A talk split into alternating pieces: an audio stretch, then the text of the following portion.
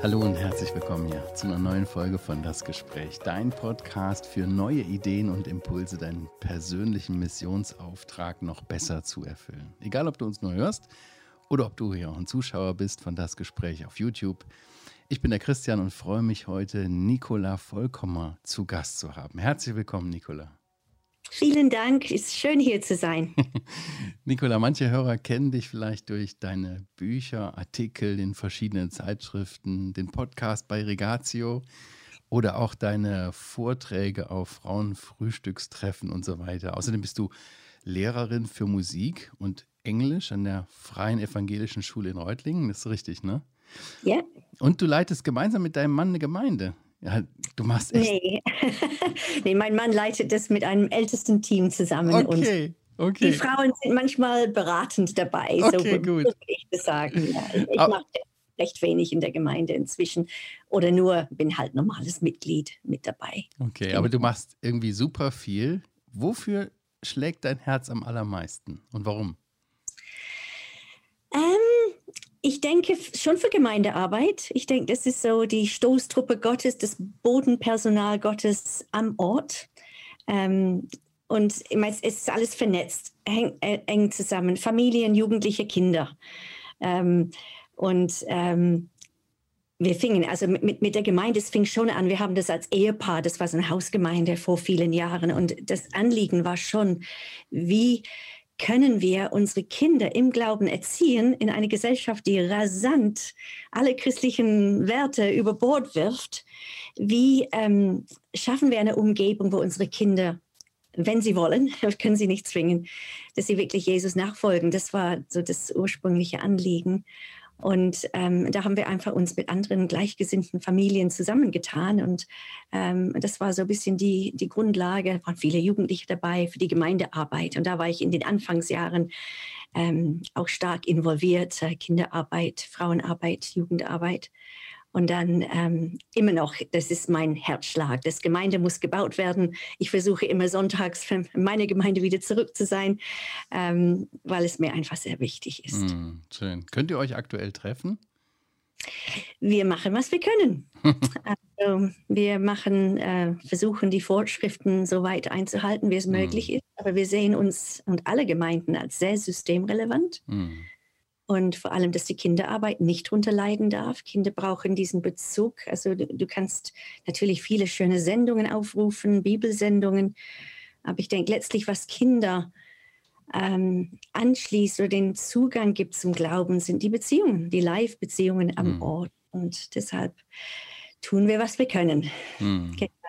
Ja. Und bis, ja, bis jetzt läuft die meiste Zeit Präsenzgottesdienste. Wir haben ein ziemlich großes Gebäude mit vier Stockwerken und können alles schön aufteilen und, ähm, und dann natürlich Livestream, also wie viele das auch, viele andere das auch Ja. machen. Schön.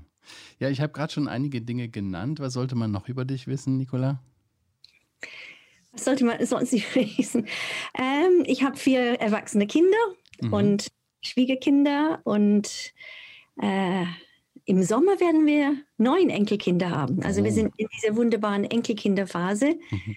Und genau, und das mit äh, der Schule Mhm. schon gesagt. Ja, ich bin in Afrika groß geworden. Ich komme nicht aus, aus Deutschland ursprünglich. Das Okay. hört man ja im Akzent. Meine Mutter war deutsch, aber ich bin sehr, sehr englisch groß geworden, aufgewachsen in Afrika und ähm, habe Deutsch erst in der Schule gelernt Mhm. Und in Tübingen ein Auslandsjahr gemacht und da habe ich meinen Mann kennengelernt. Und dann bin ich sehr fröhlich und glücklich im Schwabenland gelandet. Ja, schön. Wie bist du zum Glauben gekommen, wenn du uns das noch verraten magst?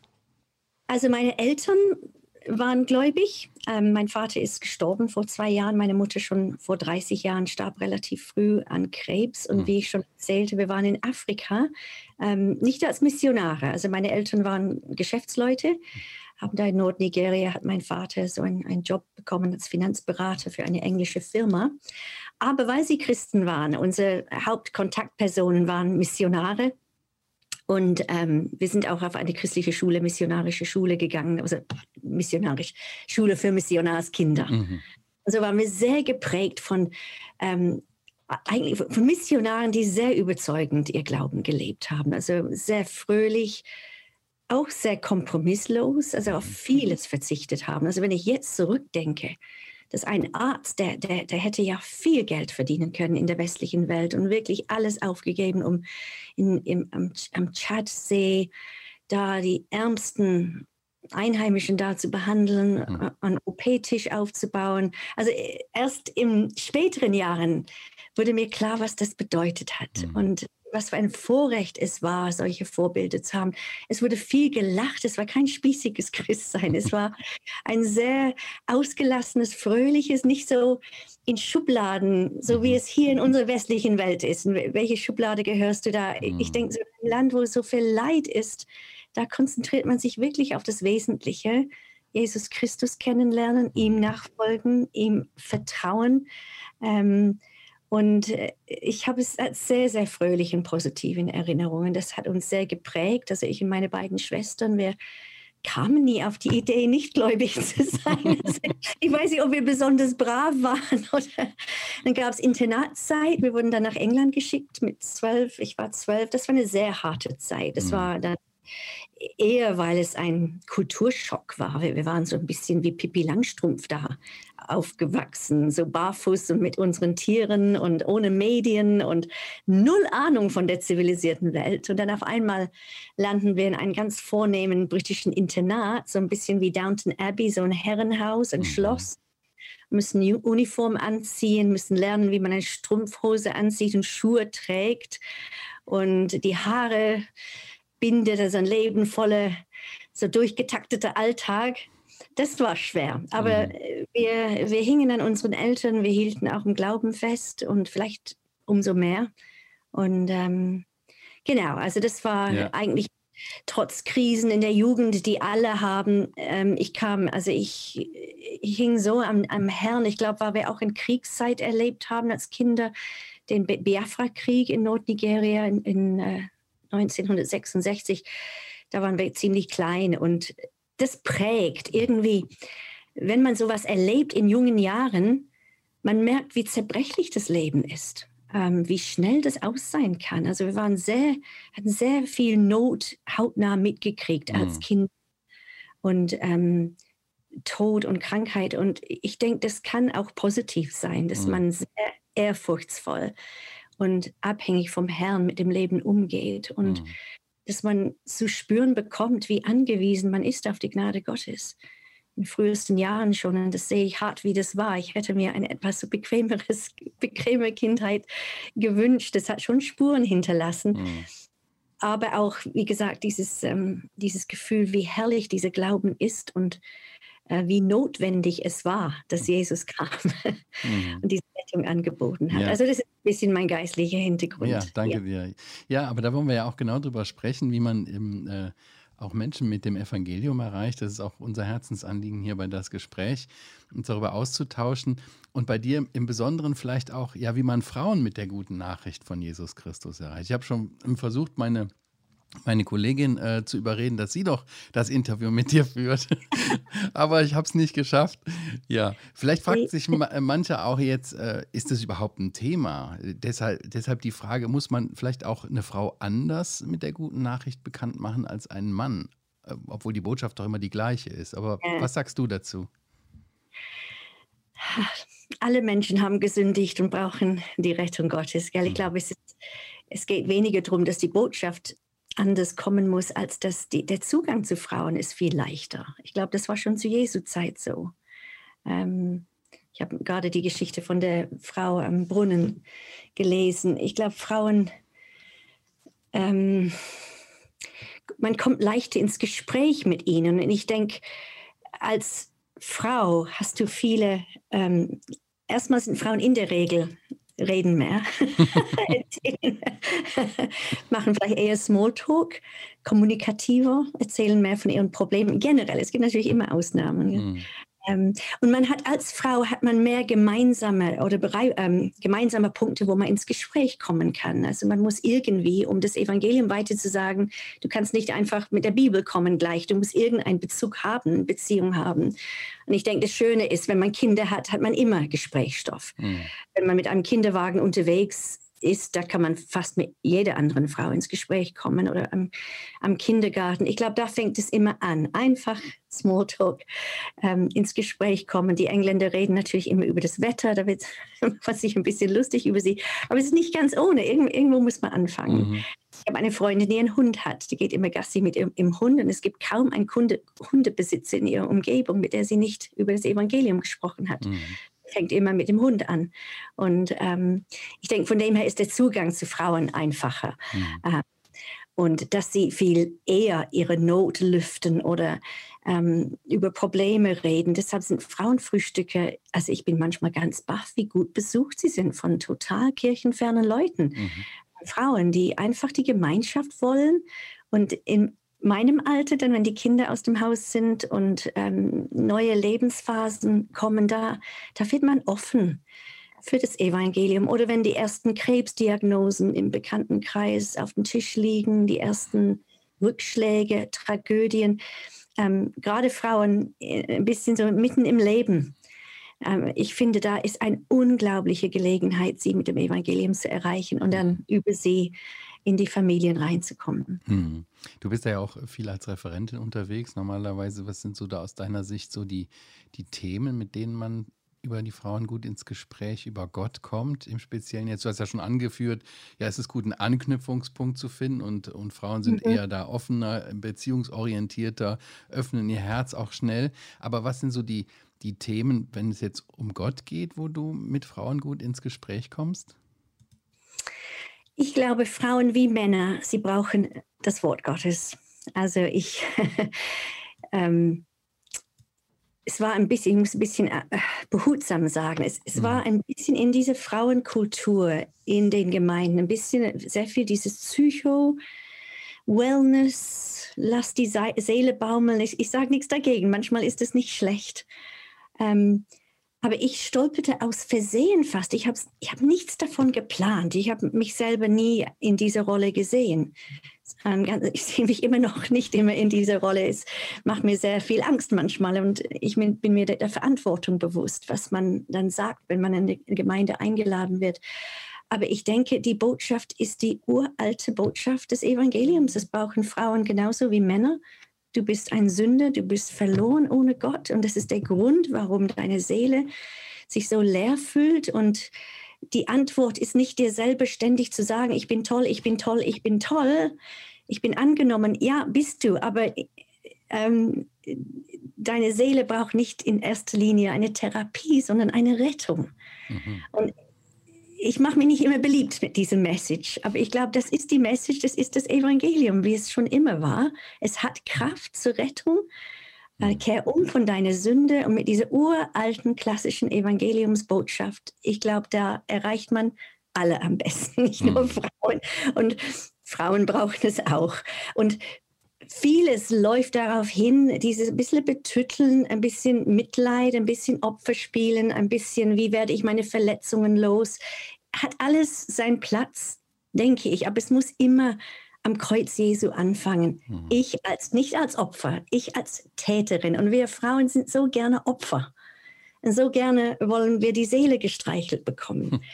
Und ähm, ich bin je mehr ich unter Frauen arbeite, des, desto mehr bin ich überzeugt. Nein, ähm, repent of your sins, tue Buße, kehr um, fang an, wo du die Täterin bist hm. und getrennt bist von Gott. Und mag spießig klingen, mag altmodisch klingen, mag manchmal hart klingen. Aber dort fängt all diese Frauenthemen funktionieren nicht ohne das Kreuz und hm. ohne diese Umkehr. Erst dann kann ich über Heilung für meine Seele, über Therapie für mhm. meine Verletzungen oder meine Traumata, schlimm wie sie manchmal sind. Und das ist die Herausforderung. Es gibt Frauen, die haben wirklich Schlimmes durchgemacht. Hm. Missbrauch oder eine Ehe ist kaputt gegangen. Oder ähm, also ich höre die, die Tragödien, die, die mich einfach zu Tränen bringen. Ähm, und wo echt das Herz zu diesen Frauen ausgeht. Sehr viel Leid, auch in den Gemeinden. Und je älter die Frauen sind, desto mehr haben sie Päckchen zu tragen. Ich war mal bei einer Konferenz, wo fast alle in meinem Alter, sie hatten Kinder, die ähm, Gott den Rücken gekehrt hatten. Mhm. Wirklich durch die Bank. Und, und manchmal wirklich sehr fies mit ihren Eltern umgehen. Mhm. Und das tut weh. Und, und da immer wieder zu diesem Punkt zurück, ähm, at the cross, am Kreuz Jesu Christi, fängt diese Rettung an, aber auch die Wiederherstellung für mein Leben, ein mhm. Neuanfang und das Wirken Gottes durch mich und durchaus zu den Familienmitgliedern und mhm. in diese Baustellen und Trümmerstätten des Lebens. Mhm. Und das habe ich, an der Stelle bin ich immer am Arbeiten, mhm. okay. die richtigen Worte zu finden, den richtigen ja. Zugang. Und ja. ja du sagst eigentlich so, dass der Zielpunkt und der Anfang zugleich irgendwie die Begegnung mit Jesus Christus am Kreuz sein muss. Ne? Genau. Ja. ja, das ist sicherlich im Kern. Ja, aber das ist schon ein Weg dahin. Ne? Du hast gesagt, Frauenfrühstück hast du eben schon erwähnt. Die sind ja so ein bisschen so der, der Klassiker bei den, bei den evangelistischen Veranstaltungen für Frauen. Äh, Gibt es da auch andere Möglichkeiten, äh, als Gemeinde jetzt mal, nicht im Persönlichen, sondern als Gemeinde irgendwie Frauen zu erreichen? Ähm, also ich kann von uns, wir haben alles Mögliche versucht. manches funktioniert, manches nicht die, der Hauptmethode, wenn man von einer Methode reden kann, sind die persönlichen Beziehungen. Und dann die Anlässe, zu denen man einlädt, sind mhm. nur sekundär. Gell? Also wenn wir ähm, zum Beispiel haben wir jetzt gerade in unserer Gemeinde ein richtiges Babyboom, da kommen alle ein, in Wochentakt kommen Babys auf die Welt. Und, und so haben wir eine Krabbelgruppe, wo viele Frauen von außerhalb auch kommen. Mhm. Ähm, und äh, Frauen laden einfach ihre Freundinnen ein. Und ich denke, das bleibt immer die Haupt, ähm, das Effektivste, ist einfach Freundschaft. Und dann läuft irgendwas, ein Frauenabend, Frauenfrühstück, ach, hättest du nicht Lust, auch dabei zu sein? Ähm, und dass sie dann in unser Leben schauen dürfen und etwas sehen, was attraktiv ist. Ich, ich finde das schon wichtig. Das heißt nicht, dass wir unser Leben auf die Reihe, auf die Reihe haben müssen und alles richtig machen. Ähm, aber ich denke, wenn Jesus wirklich in uns lebt, in unseren Familien, egal wie viel gut läuft, wie viel nicht gut läuft, ähm, ich denke, das ist das, was wir äh, erst dann kommt, das Erzählen und Einladen und ähm, es kann auf ganz natürliche, ich bin sehr für die natürliche Wege, mhm. in, ganz organisch natürlich ins Gespräch kommen, mhm.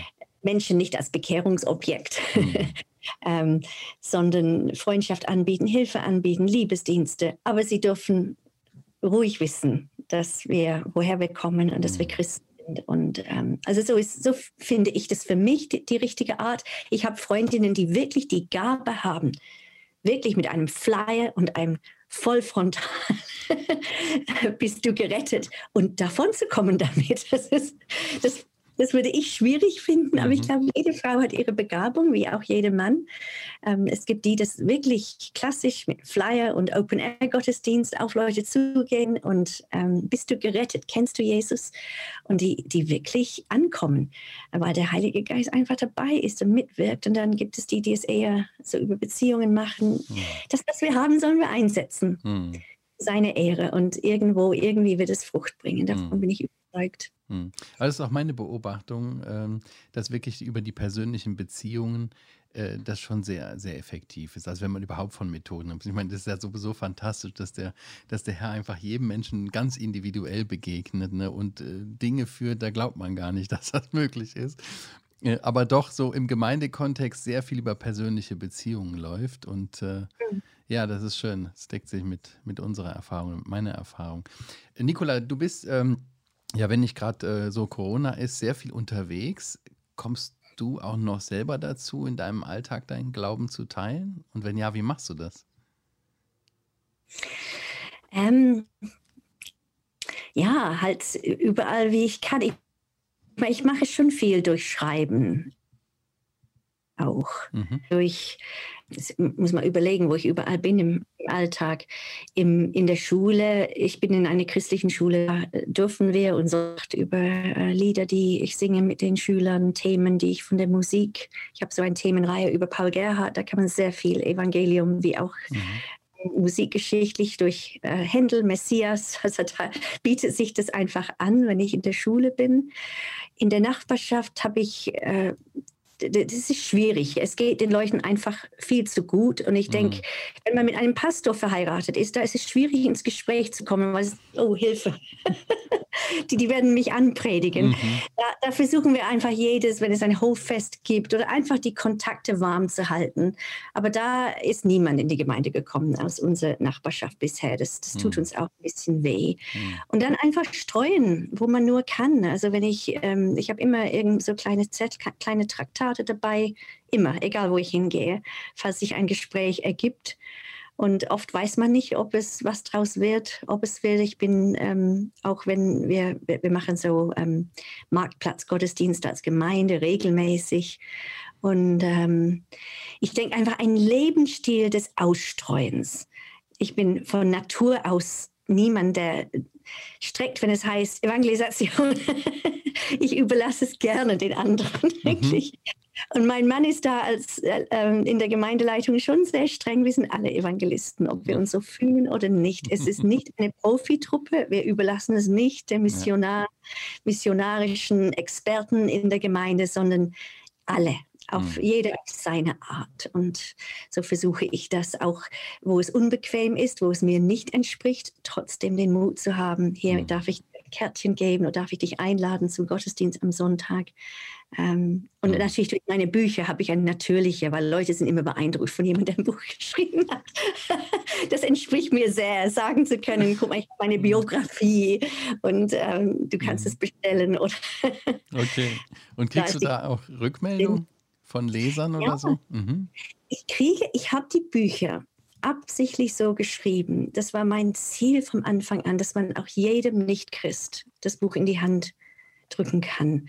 Also ich habe angefangen mit Unter dem Flammenbaum. Das ist meine Geschichte von unserer Kindheit in Nigeria. Und ähm, ich habe eine nicht-christliche Freundin, die war damals noch nicht gläubig, die ist inzwischen. Also sie war Journalist, ist immer noch Journalistin und sie hat das äh, Probe gelesen. Mhm. Und sie hat mir gesagt, sei nicht zu vorsichtig, dein Glaube muss ein bisschen klarer zum Ausdruck kommen hier. Cool. Und das fand ich gut. Ich dachte, wenn eine, die noch nicht, oder damals wusste ich nicht, dass sie gläubig wird, ähm, das sagt, dann wow. Und dann habe ich dann über meinen Onkel geschrieben, der ein Missionar in der Arktis war, Pfarrer bei den Eskimos. Da ist natürlich die kulturelle Geschichte faszinierend. Mhm. Über das Leben in den 50er Jahren, da im Eis und Schnee mit Hund und Schlitten und Iglu und minus 60 Grad und da Pfarrer sein. Ähm, und auch bei meinem Vater in Afrika. Also ich habe zwei Geschichten in der Familie, die rein von der Kultur her Faszinierendes ähm, ergeben. Und dann da kann man das Evangelium einfach sehr schön einpacken. Und beide Bücher sind auch für, gerade für Männer, die nicht so ähm, unbedingt für christliche Bücher so, Bücher so leicht zu gewinnen sind wie Frauen, ähm, kriege ich sehr, sehr gute ähm, Feedback. Mhm. Und, und so habe ich, als ich Romane geschrieben habe, mhm. auch versucht, so zu schreiben, dass man wirklich als Nicht-Christ mhm. Ähm, das lesen kann und ohne sich angepredigt zu fühlen, mhm. sondern das Evangelium ja. einfach bei. Ja. Was, was ist so in deinen Augen das Wichtigste, so in, im Gespräch mit, mit noch nicht Christen, Christinnen? Also dieses angepredigt, nicht anpredigen, hast du gerade schon gesagt. Anpredigen. Ich denke, das Erste ist sich für sie interessieren als Menschen. Hm. Ähm, nicht als Bekehrungsobjekt. Glaube, nicht als Bekehrung, sondern äh, eine ganz echte Neugier und eine ja. echte Liebe für sie. Ich glaube, so ist Jesus mit, mit Menschen umgegangen. Obwohl er schon alles über sie wusste. Ja, eben. Und, ähm, und dann frei zu sein von dem Druck oder dem Stress, ich muss sie bekehren. Mhm. Also ich glaube, das spüren Leute. Ja, das können wir aber ja sowieso nicht. Das ist doch irgendwie, was nee, auch Gott tut. Ne? Nee. Mein, Job ist zu verkündigen, lieb zu haben und ein Stück Himmel, Himmelsduft in ihr Leben zu bringen. Oh, und Gott muss gesagt. den Rest ja. machen. Mhm. Um, und für sie da zu sein. Ich meine, durch Social Media, das ist ja auch dein Thema ein bisschen, oder? Durch Social Media haben wir da so eine tolle Möglichkeit, auch mit Menschen in Kontakt zu bleiben. Wiederum, das ist etwas, was gar nicht mein Ding ist, von meiner Natur aus. Aber ich dachte, Facebook, okay, viele Gefahren verbirgt es auch. Aber wie toll, man kann so viele Kontakte einfach warm halten und die kriegen mit, was ich so treibe, wenn sie mhm. wollen. Mhm. Es ist eine total stressfreie Art zu evangelisieren. Und Instagram und also mehr als das verkrafte ich nicht, weil ich die Dinge eh nicht so richtig mag. Aber ich sehe die Möglichkeit, mhm. da einfach zu streuen, zu streuen, zu streuen. Ähm, ein ganz, ganz Thema für sich. Nicht wiederum nicht anzupredigen, sondern auch einfach zu leuchten mhm. und, und, und, Sprüche und ein bisschen Werbung, Zitate aus einem Buch, das anspricht. Nicht nur Werbung, Werbung und Sprüche und Sprüchen anpredigen, sondern auch ein Stück Persönlichkeit rüberzubringen, viel Humor rüberzubringen. Das kommt immer gut bei Lesungen.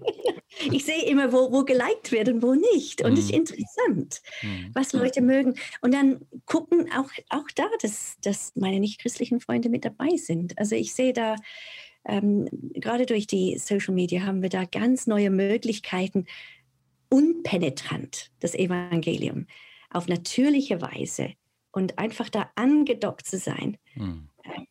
Und dann einfach betend, betend für die Leute einzustehen und hoffen, dass es nicht nur bei dieser Beeinflussung braucht, sondern mhm.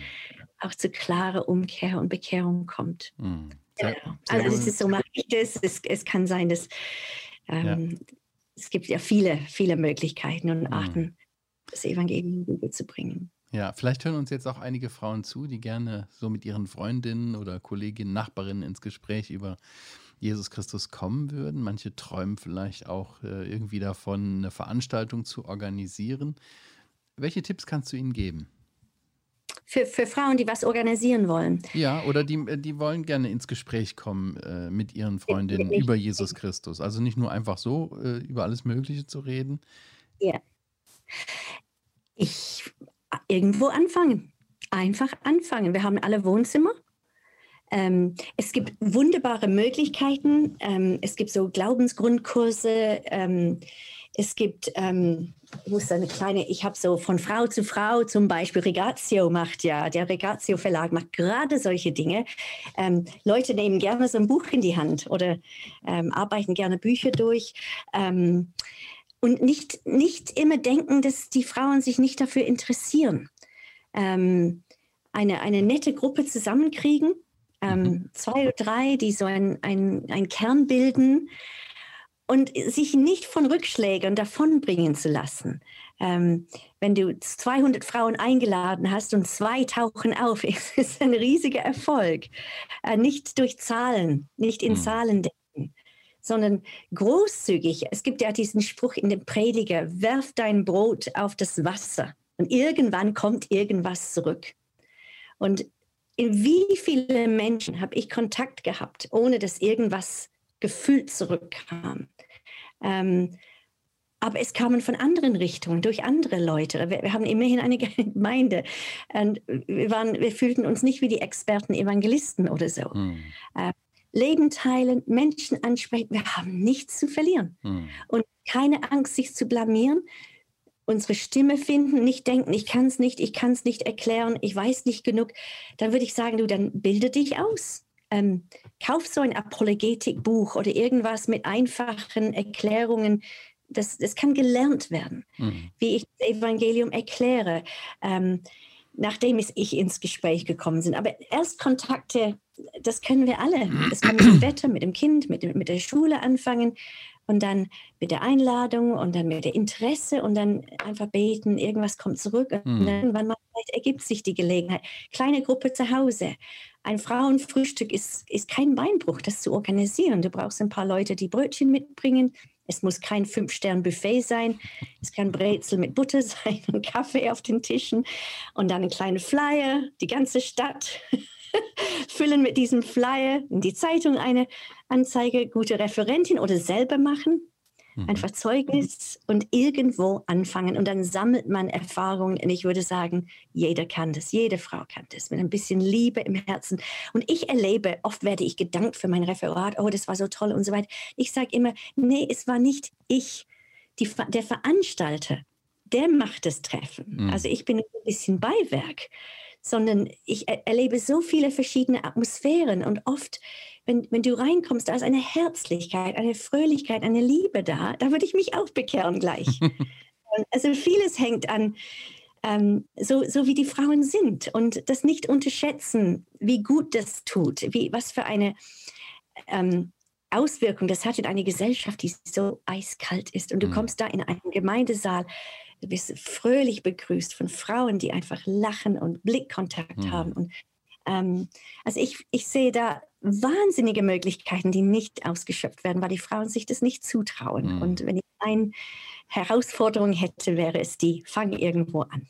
Ja, ähm, beachte nicht den Tag der kleinen Anfänge. Wirf dein Leben da raus in die Arena und irgendwas, irgendwie wird der Herr was damit machen. Ja, schön, das ist ermutigend, ja. Ich bin mir sicher, dass auch einige Männer zuhören, ja. Was rätst du ihnen? Wie können sie ihre, ihre Frauen hier bei dem Thema unterstützen? Evangelisation, Mission in der Gemeinde? Mut machen, Mut machen, Mut machen. Viele werden von ihren Männern eher entmutigt, gell? Du hm. kannst, wie wär's damit? Und hast du daran schon gedacht? Und mach das, ich mache den Haushalt an dem Samstag, ich gucke nach den Kindern. Wie kann ich dir helfen? Mhm. Ähm, und ähm, weil durch die Frauen erreicht man die Männer. Also man tut Männerwelt einen Riesengefallen. Mhm. Wenn es Frauen gut geht, wenn sie ihre Glaubensbegeisterung neu entdecken, ihre Liebe für Jesus, anfangen zu strahlen und erhobenen Hauptes durchs Leben zu gehen, die Ersten, die davon profitieren, sind die Männer und die zweiten sind die Gemeinden und die Kinder. Ja, ja, das stimmt wirklich. Das ist auch unsere Erfahrung. Wir haben immer wieder äh, so ähm, äh, Bibelgesprächskreise gemacht, äh, einfach mit aufgeschlagener Bibel Fragen an den Text gestellt kommen vor, ne, vorrangig äh, wirklich äh, Frauen, die sich dazu einladen lassen, weil auch diese, diese Art zusammenzusitzen, was zu trinken, was zu essen dabei und sowas, das spricht sie an. Aber über die Frauen auch gerade die Männer dann im, im nächsten Gang angesprochen und dann ganze Familien dazu hingewonnen. Ne? Genau. Ja, das, das, so. das, das, muss das Ziel sein, weil ähm, Männer brauchen äh, das Reich Gottes braucht die Männer, aber die, die Frauen sind ein guter Zugang. Mhm. Genau. Ja, Nicola, vielen, vielen Dank für deine hilfreichen Tipps und Einblicke. Ich wünsche dir Gottes Segen für deine vielen Projekte, du.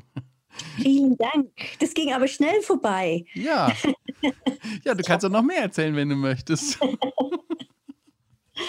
ja, ich finde dein, dein Podcast, dein Podcast, den ich ja da auch mit äh, produzieren darf, äh, das mache ich nur für euch, die hier zuhören, in, in äh, eigener, in anderen Sachen, nicht bei Heukebach. Aber den du machst für Regazo, ich finde den so toll. Meine Frau, die ist auch ein Riesenfan davon. Die hat das schon so vielen Frauen weiterempfohlen. Vielen Dank dafür, deinen Dienst. Ja, das kostet auch sehr viel Mut. Deshalb ist es schön zu hören, wenn es gehört wird. Genau. Ja. Also ja. ich danke dir auch herzlich fürs ja. Gespräch. Schön. Ja, den, Segen auch für euch. Ja, danke schön. Du, den Link zu deiner Seite und äh, auch zu ähm, dem, dem Podcast und so weiter, das packen wir alles in die Show Notes. Ich mhm. mache mal noch die Abmoderation, bleib ruhig noch dabei. Ja, da danken wir euch auch, äh, liebe Zuschauer, Zuhörer. Wenn euch das Gespräch gefällt, dann freuen wir uns natürlich über Kommentare, Bewertungen, Weiterempfehlungen. Ja, das hilft uns auch, dass der Podcast einfach bekannter wird. Vielen Dank. Ja, und wenn ihr Themenvorschläge habt, natürlich auch, schreibt uns, hinterlasst uns einen Kommentar. Ja, und in zwei Wochen kommt dann hoffentlich die nächste Folge von Das Gespräch. Und wenn du uns auf YouTube schaust, dann klick am besten einfach auf die Glocke dann verpasst du die nächsten Folge auch nicht mehr. Ich sage Tschüss, bis in zwei Wochen. Tschüss, Nicola. Tschüss.